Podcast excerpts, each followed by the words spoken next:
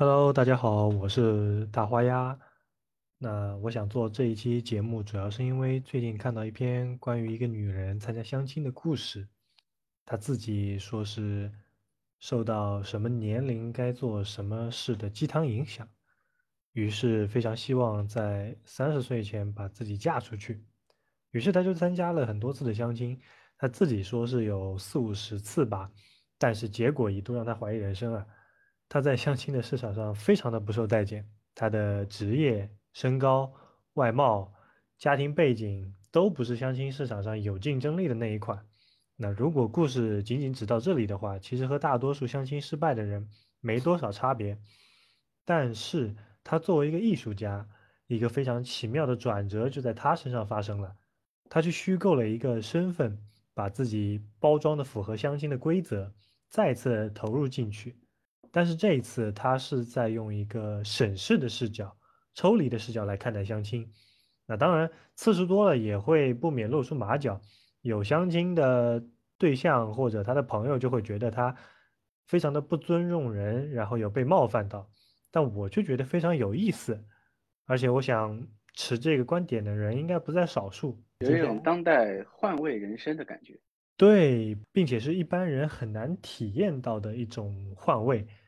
所以又会有点魔幻现实的感觉，那我就突然有了点好奇，你们是怎么看待相亲的？算是光明正大的去八卦你们，顺便聊一聊我们各自的情感观和生活。那就我自己来说的话，我以前其实还蛮抗拒相亲的。那你现在还抗拒吗？感觉他说的这个话应该就不抗拒了。也不能说。也不能说不抗拒吧，但是相亲就会让我有一种好像被逼无奈的感觉。我把他们比作市场的话，恋爱是一个市场，结婚是个市场，相亲也是个市场。那去选择相亲的话，就好像是一个没什么竞争力的人，自然而然的就被踢到了更下面的一个平台。那相亲的给我的感觉就是偏被动的、不自由的，而我其实是比较喜欢主动的、自由的去选择。我觉得这里面更多的一点，可能还是自己给自己灌输了一个我不应该去相亲。实际上来说，相亲并没有什么。现在大家所有人都告诉你说你是偏向于自由主义的，然后呢，相亲有点类似于是说你又要回归到那种非自由的那种状态，所以很多人都说很排斥相亲，就像父母包办一样那种感觉。对，但实际上来说，这并没有任何关系。你要解决的问题是说，我想要找到一个合适的对象。而你比如说你自己去，我参加线下活动，跟去做其他任何，或者说是出去玩，或者说其他怎么样，本质上来说，它也是你找对象的接触人的一种方式。那我的话，我现在说，我自我也说的是曾经嘛，曾经非常抗拒，但现在呢，就是半接受的一个状态。你的意思就是你想着现在，呃，相亲这个事儿，你已经不太排斥，但是你还是会有一点不爽。对，还是会有一点不爽吧，因为我自己是一个。嗯，偏浪漫主义的人吧，但是相亲一定会是有一个非常理性的开端，就比如说你会去考虑家庭背景、工作、车房、收入等等可以量化的东西。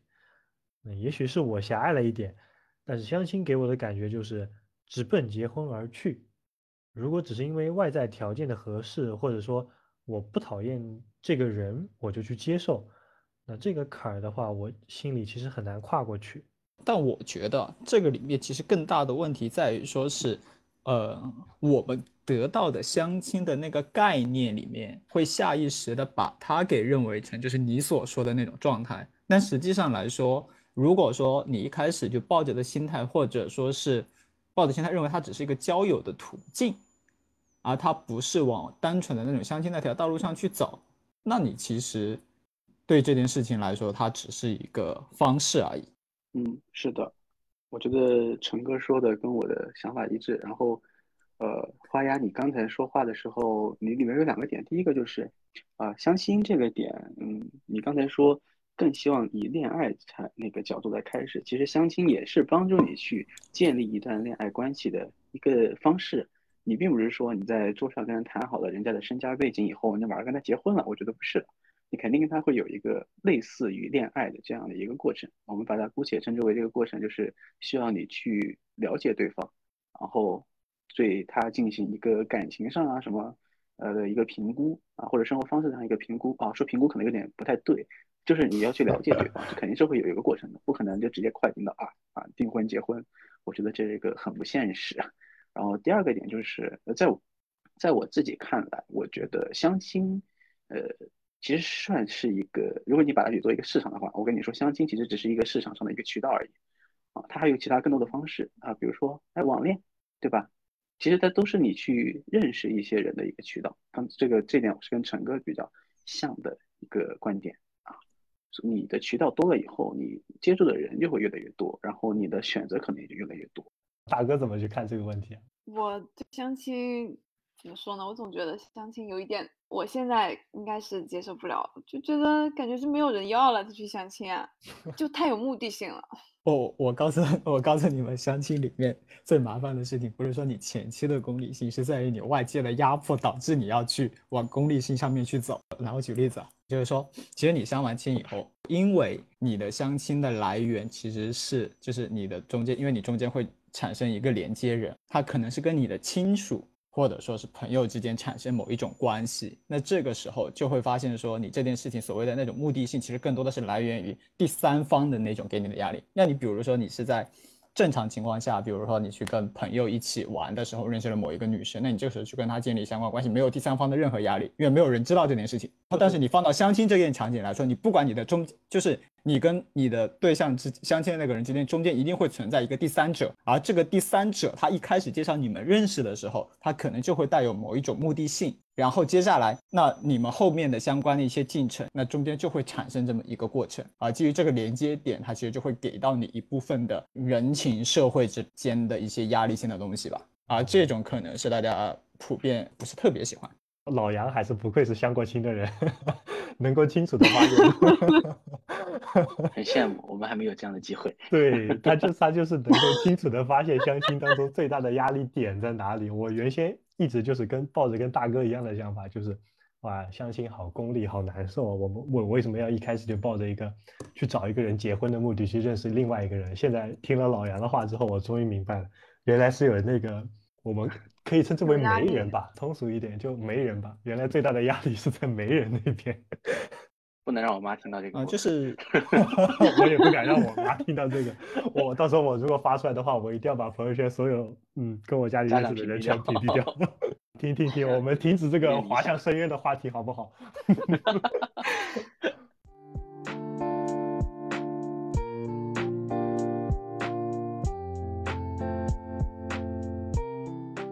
那我现在就比较好奇，你们各自当下的那个情感状态怎么样？嗯，我先来吧，我先来抛砖引玉吧，也算是。我是去年十一月份跟前女友分的手，因为有可能未来大家的规划会导致异地，她非常接受不了异地这个状态，算是共同经状态，算是共同沟通后的结果吧。我工作的这个规划，我是和他坦白的，就。他知道了之后，大概有个两三天，情绪非常不对。我发现了之后，就去问他，两个人在一起嘛，我觉得沟通非常重要。这也不是什么不能聊的东西，我就直接跟他明说，说他情绪不好，然后他就是觉得异地恋的话，他很难接受。这个问题也也不能说完全解决不了吧，但是要解决的话，会付出非常大的代价。那可能从外人的角度来看的话，我和他还不够有爱。那如果有爱的话，你们可以抵抗这些代价。但就平心而论的话，我抵抗不了这种代价，他也抵抗不了，所以没办法，就只能分开来。我当下的情感状态，可能是因为上一段消耗的太多，就我的那个保持浪漫或者说保持鲜活情感的能力是有限的。我现在就完全没有这种能力。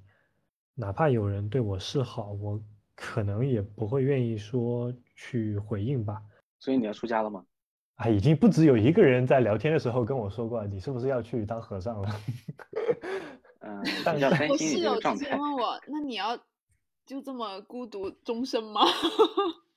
我觉得他这个状态可能是有一点要脱出城市的感觉。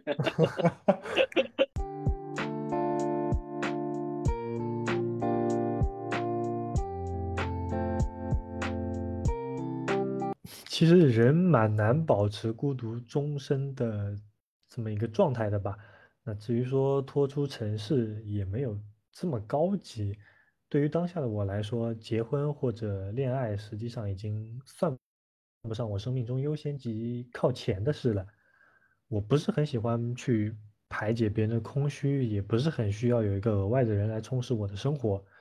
我自己的想法完全能够填补我的孤独。那前提是我把工作搞定啊。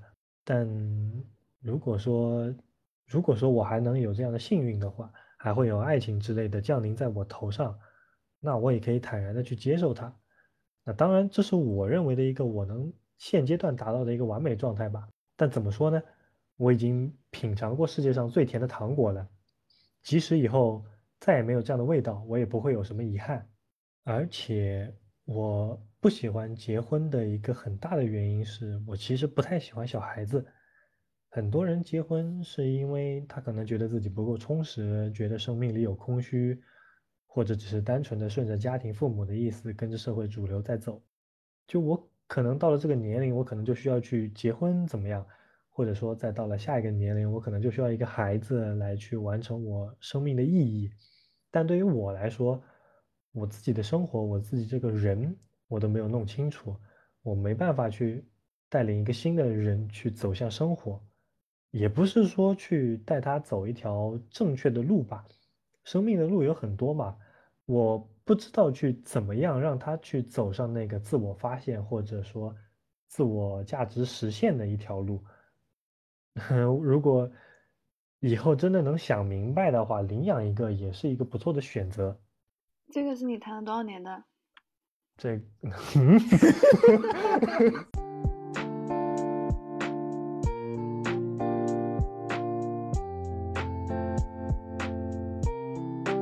啊，我我们是不是谈的深了点？哎，继续继续我们八卦的话题好不好？那下一个要不找一下凯凯？我的感情刚刚结束。嗯，然后我自己对于感情的看法，我其实比较 open 吧。叫我个人而言，我其实在感情中，我不会把对方锁得很死。我可以忍受他有呃不同不一样的行为，甚至他跟不一样的人去啊有暧昧，我觉得没有关系，因为我在我个人看来，我对性和爱是分得比较开的。嗯啊，这是我的第一个观点，我对这两个分得比较开。嗯，我觉得有的人就是会暧昧，会去见识不一样的人，我觉得都可以接受。但是如果我认定了我这个人是我能跟他过一辈子的人，即使他做出这样的行为，我也愿意跟他一起去过日子。啊，这是我的第一个在恋爱中的一个观点。啊，很多人可能不接受，可能这个也比较新啊。然后呢，对，很多人会，很多人会会很不接受这个事情。啊，我也理解很多人的想法，但是我觉得总会有这样的人愿意去跟我一起做这样的事情，或者或者跟我有同样的观点啊，这是我的第一个想法。然后第二个想法，我想聊一下，在感情当中，呃，我其实就是首先我本身我自己不是一个藏得住秘密的人啊，不是一个非常善于隐藏的人。我基本上也是跟你刚才说的，跟你对象一样，我也是有什么话都会跟他说，有什么情绪也会跟他表达，嗯啊，然后呢，因此呢，所以会让很多人就不自在，因为这个行为可能让我之前的几个对象都会不自在，因为我可能过于坦诚。像我刚结束这段感情，就发生了一件让我比较痛苦的事情，就是有些事我确实也不想跟他说了，对吧？后面。我想了一下，站在他的角度思考，他可能也不太想知道这种事情。然后站在他，然后如果他发生这样的事情，我也可能也不太想知道他发生了什么样的事情。所以，我的一般的来说，我也是不说了啊。之前我是会很坦诚的说的，但现在我不说。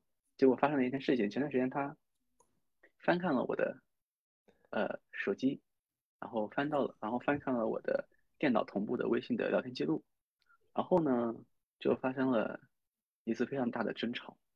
然后在争吵当中，呃，显然我比较占优势，因为我跟他在一起之前，我已经跟他讨论过这个相处的模式。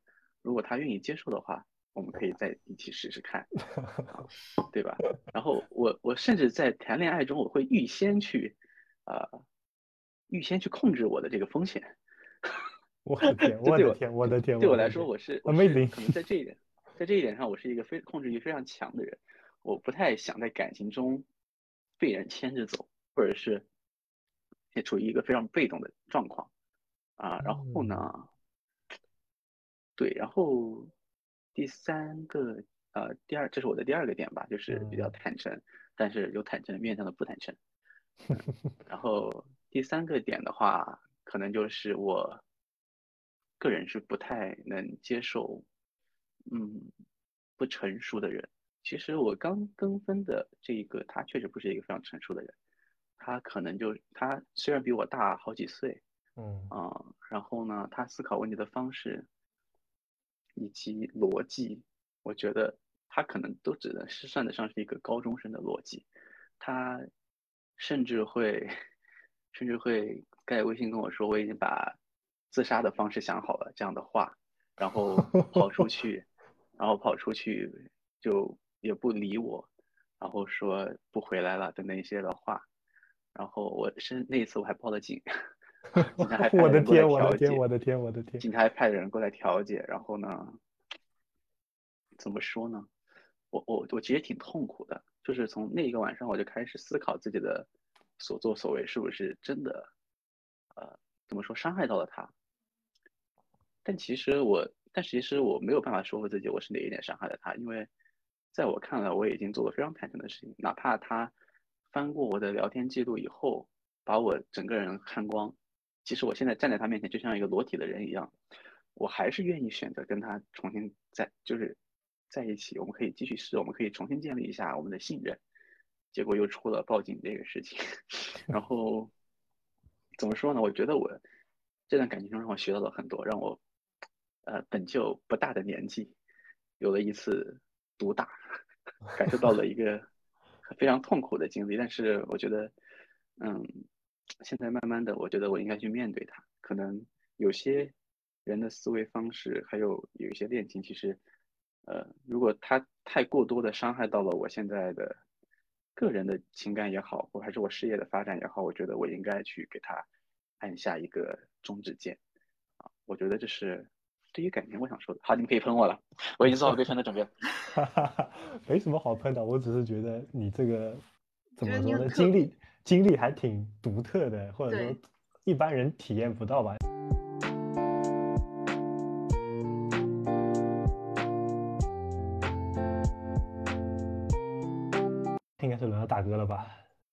我已经空窗期非常久了，因为我上一段花了很长很长很长的时间才走出来，我是大三才走出来的，从初中就开始了。哇，那你我从青梅竹马这种感觉，没有，因为是一段非常病态的关系，唉，就是从初中开始，然后大三才走我才走出来。哦其实是高中，就是高考完之后已经不怎么联系了，但是、啊，但是整个人状态很不好，一直沉浸在那边就想不通。我是后面就是突然有一天有人开导的那个方式不错，然后我就突然就想通了。哎，你这么说的话，其实我蛮想知道是哪个人，那个什么样的开导方式。那个人是我去台湾交流的时的时候的一个法师，不会吧，不会吧？哎，真的。是是那个法师吗？是你跟我讲过的那个法师吗？嗯，对啊，就是他呀，他陪着我在那个学校的操场走一圈一圈一圈，走了一晚上，一直在说嘛，说着说着后面就好了。好吧，好吧，那你继续，啊继续，好奇幻的治疗经历。对，我也觉得，我很好奇他讲了什么。你当事人在其中，你当然就是你知道大家说的都对，可是你就是没有办法说服自己，啊，对，因为自己有时候心里那道门槛是很难跨过去因为。你付出太多了，你总觉得你付出这么多就这么打水漂了吗？就这么什么东西都不是吗？但是怎么说呢？情感当中的话，沉默的成本有的时候真的还蛮高的，有的时候很多人接受不了，可能也就是这个原因。确实是的，所以就一直不不太行。因为以前以前我比较自闭的时候，他又是我的好朋友，嗯哼，然后就给我很让我很依赖他，有然后他也会鼓励我，给我自信。但是后面我的自信又是被他摧毁的，哇，他我怎么觉得他有点在 PUA 你啊？他就是好吗？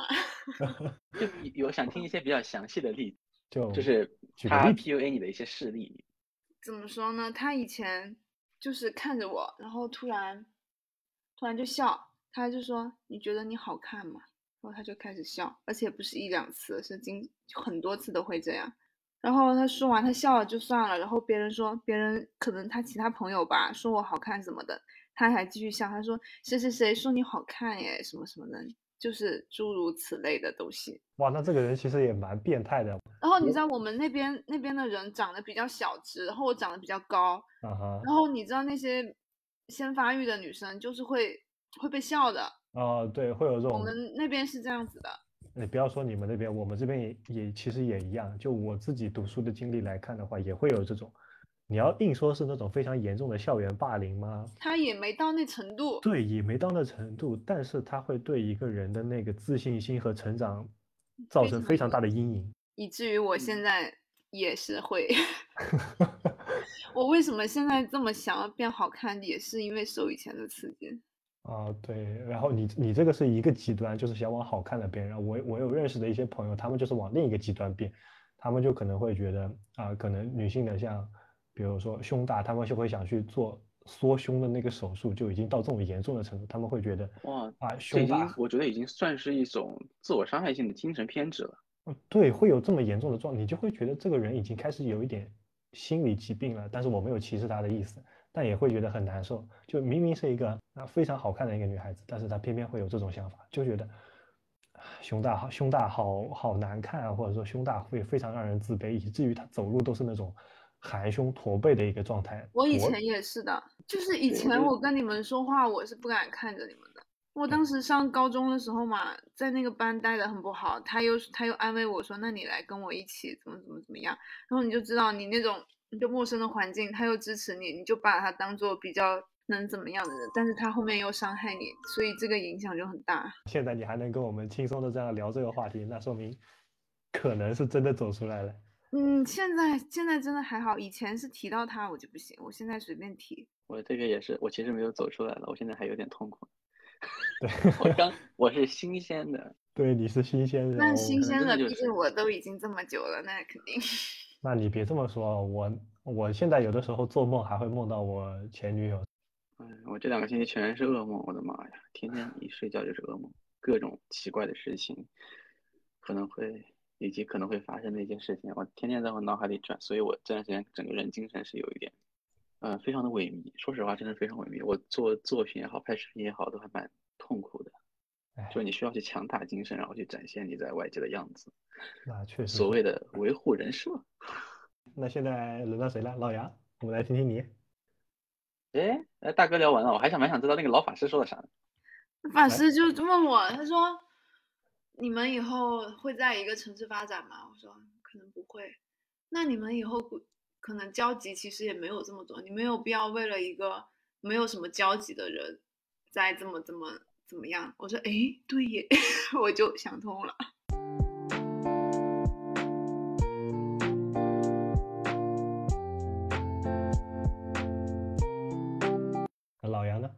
我其实现在蛮想知道，因为你是我们当中唯一一个有对象的人，情感状态对吧？对，情感状态，而且而且你是相亲找到了你这个对象，对不对？我是相亲认识的呀，然后我相亲对象还是我初中同班同学。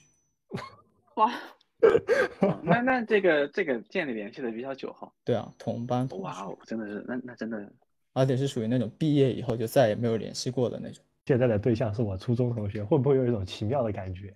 会啊，就就还是就是那种很奇妙的感觉。有，我就跟我对象反复说过这一点啊，就觉得这个世界很神奇，世界太小了。哎，不过也这也正常了。你你如果回家相亲，说不准。就有可能遇到嘛？天哪，我还是不要回家了，好可怕。没有，我那次相亲是属于纯属那段时间在家休息，那段时间过年在家休息。然后呢，我我家里人告诉我说让我去明天去相亲，然后我一开始不想去，然后后来想了想，就我对相亲的态度就是刚一开始说的那种态度嘛，我就觉得嗯好像也无所谓，就当聊个天，然后就去了。然后一战功成？没有，那一开始的时候。你想，你你有一个十几年没没见过的人，然后基本上等于跟陌生人没什么区别，而且初中没有很大的交集。哦，那你这个基本等于是重新认识新人吧？是啊，然后然后我后来那段时间不是那个那个那个工作被裁员嘛，我操，嗯，兄弟厂毕业啊。啊，我我我我那个福福报厂毕业，哦，你是福报厂毕业，我是兄弟厂毕业，我是兄弟厂毕业，毕业我是你们俩你们俩可以去抱团取暖了。哎，你是主你是主动提交毕业啊？哦，我主动提交的，因为当时嗯也不说了，就就反正就跟那么没事就私下聊，私下聊。然后然后我我毕业了，然后我那个时候因为跟我我在北京嘛，然后我对象在杭州嘛，然后我那个时候就就因为毕业，然后心情也不好，然后之前跟他其实也聊过一段时间嘛，就互相也有好感的那种嘛。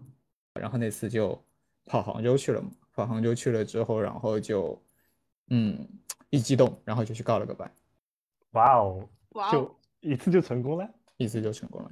哇哦，哇哦，哇哦，你这个是，哎，你你这个告白就有点像最后，啊、最后怎么说？攻城的冲锋号，你这个冲锋号一吹，直接就攻进城头里面去了。水到渠成嘛，算是。前面太纠结或者是怎么样，我倒觉得可能就是没有很合适。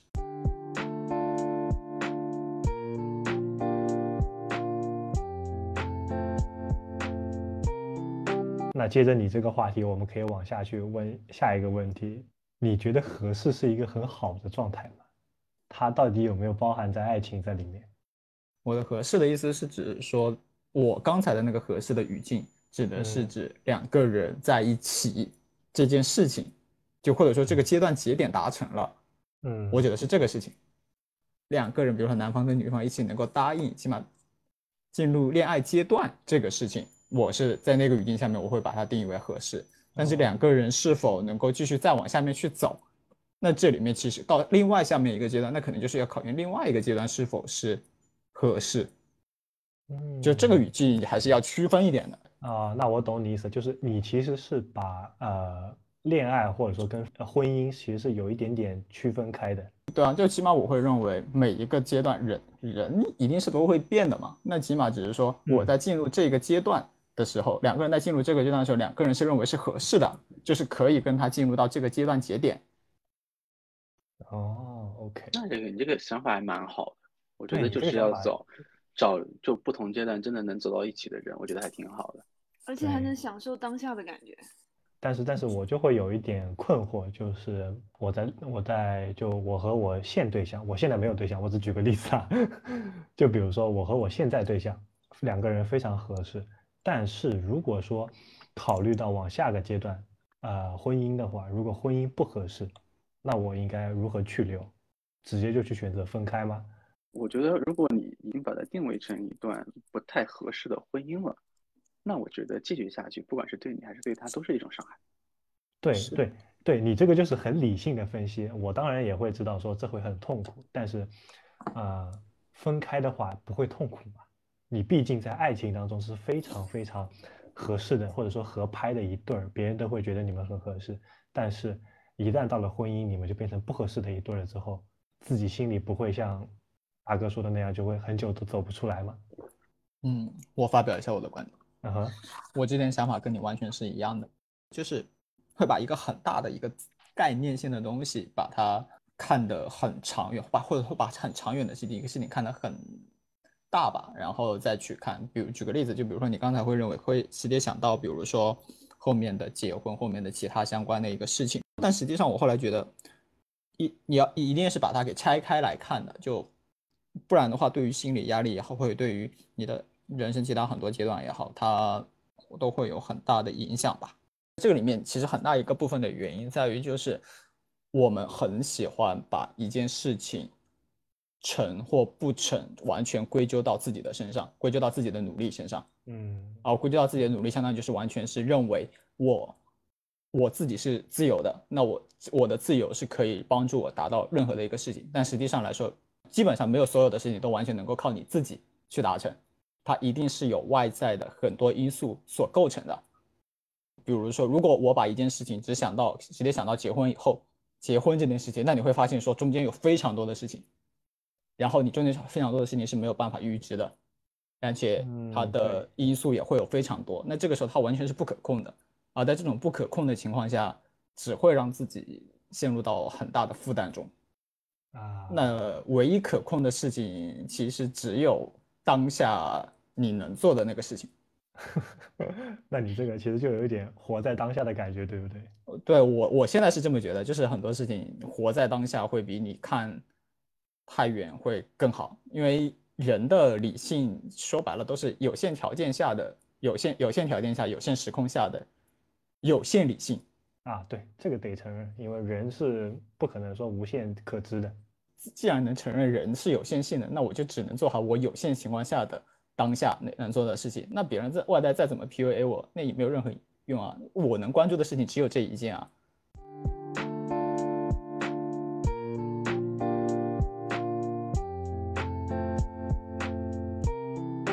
我们现在除了老杨，呃，老杨是已经进入到恋爱期了，那跟他没什么关系，他只能做一个提问或者评价的人了。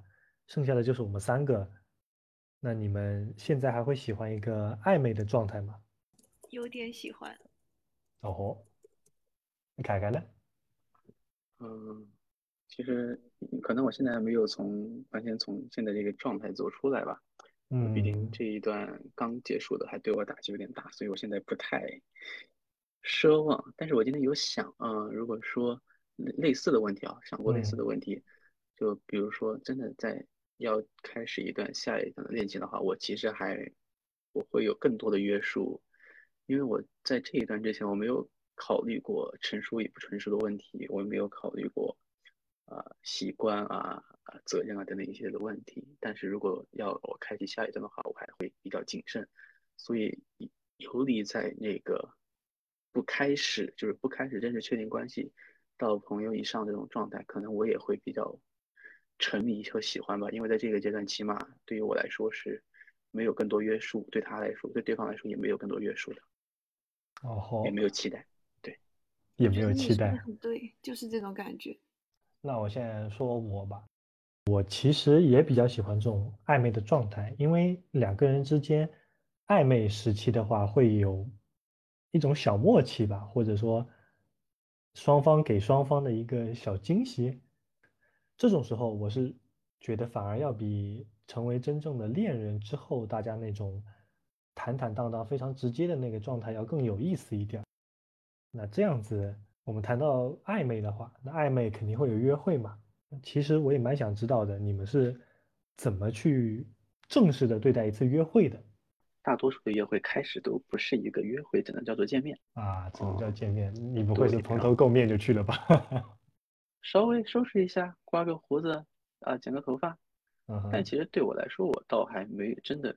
没有太注意过这方面，可能顶多喷个香水吧。嗯，对我是一个，平时我因为要出镜，所以我自己的形象还好，就不会出现那种平时很蓬头垢面啊这种状态。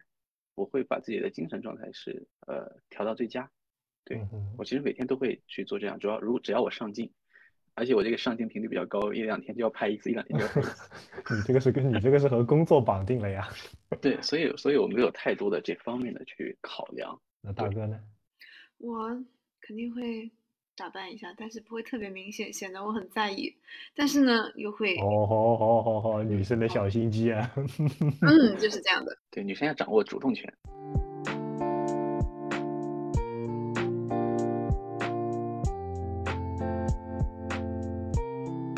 下一个问题就是，你们自己对于另一半有什么样的期待？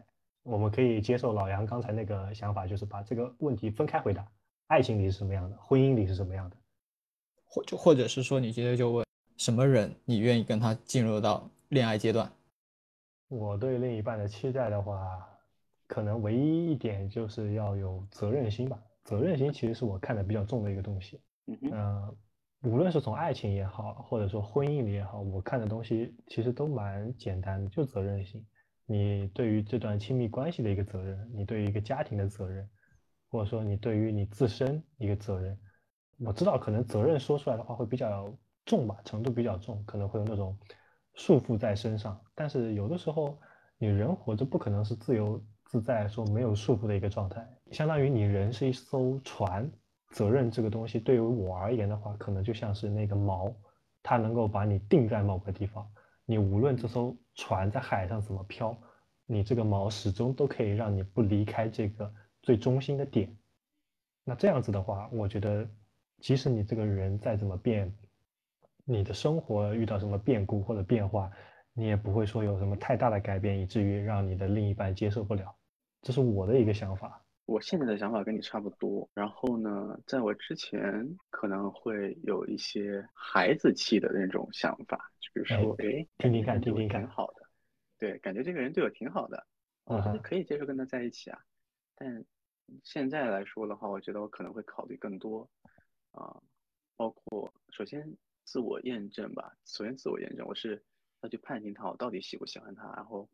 我会喜欢他什么？哦天哪！我现在想问题非常的理性。天哪！我现在这个状态，哎，我我们是不是最终都变成了我们自己讨厌的人，把爱情都抛弃掉了？我我其实，对我其实我我之前非常理想主义，我觉得就是喜欢我就要跟你在一起。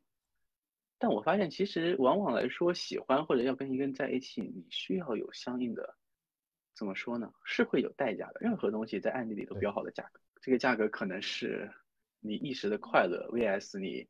后续的痛苦，或者说一些观念的不合等等一系列，所以现在如果我真的要决定要跟一个人在一起，然后向世界宣告我们的关系的话，我觉得我肯定会考虑非常考量他的各个方面，不仅仅是不仅仅是真正的喜欢，如果我仅仅只是喜欢他这个人，就比如说他长得好看，或者说他呃做了什么让我很感动的事情，啊，我觉得这已经不能完全成为一个全部的理由了。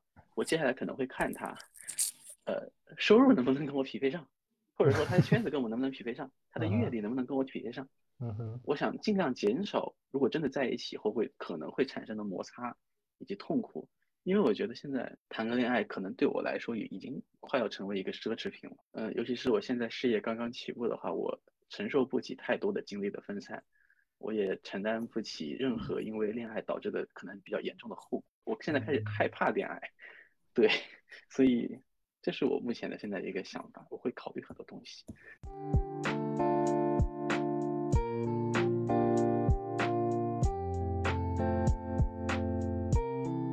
我们是不是可以找到一个准则，去衡量爱情与婚姻的质量，借此帮助我们更好的去经营、延长我们的爱情？我觉得唯一能明确一个事情是说，你觉得对方做了什么事情可能会让你。记很久，就我，我跟我女朋友在一起的第一周，嗯，然后呢，我女朋友送了我一个，我就她什么都没有跟我说，然后她给我送了一个，呃，钥匙扣，然后上面刻上了就是那个我们在一起的那个时间，很细致，很浪漫，对。另外就是，比如说我头发那天剪得很短，然后呢，我跟他视频的时候，然后他会在那很面在那说，就是嗯，我头发剪得很帅，很类似的东西了。然后你也可以说一下，你跟你女朋友之前什么事情，你觉得起码你现在还印象深刻？我会立马想到他送我的一个生日礼物，非常别致的一个生日礼物吧。我不是喜欢打打羽毛球嘛，他就他就拿那个。一束花，然后把里面的花的头全部换成了羽毛球。哇哦！就是一整捧很大的一束花，然后上面全部都是羽毛球的羽毛，球头在下面粘着那个花的那个杆，就相当于是一捧羽毛花吧。我好想看哦，你有没有图可以帮我看一下？喂喂喂，我不是跑偏了。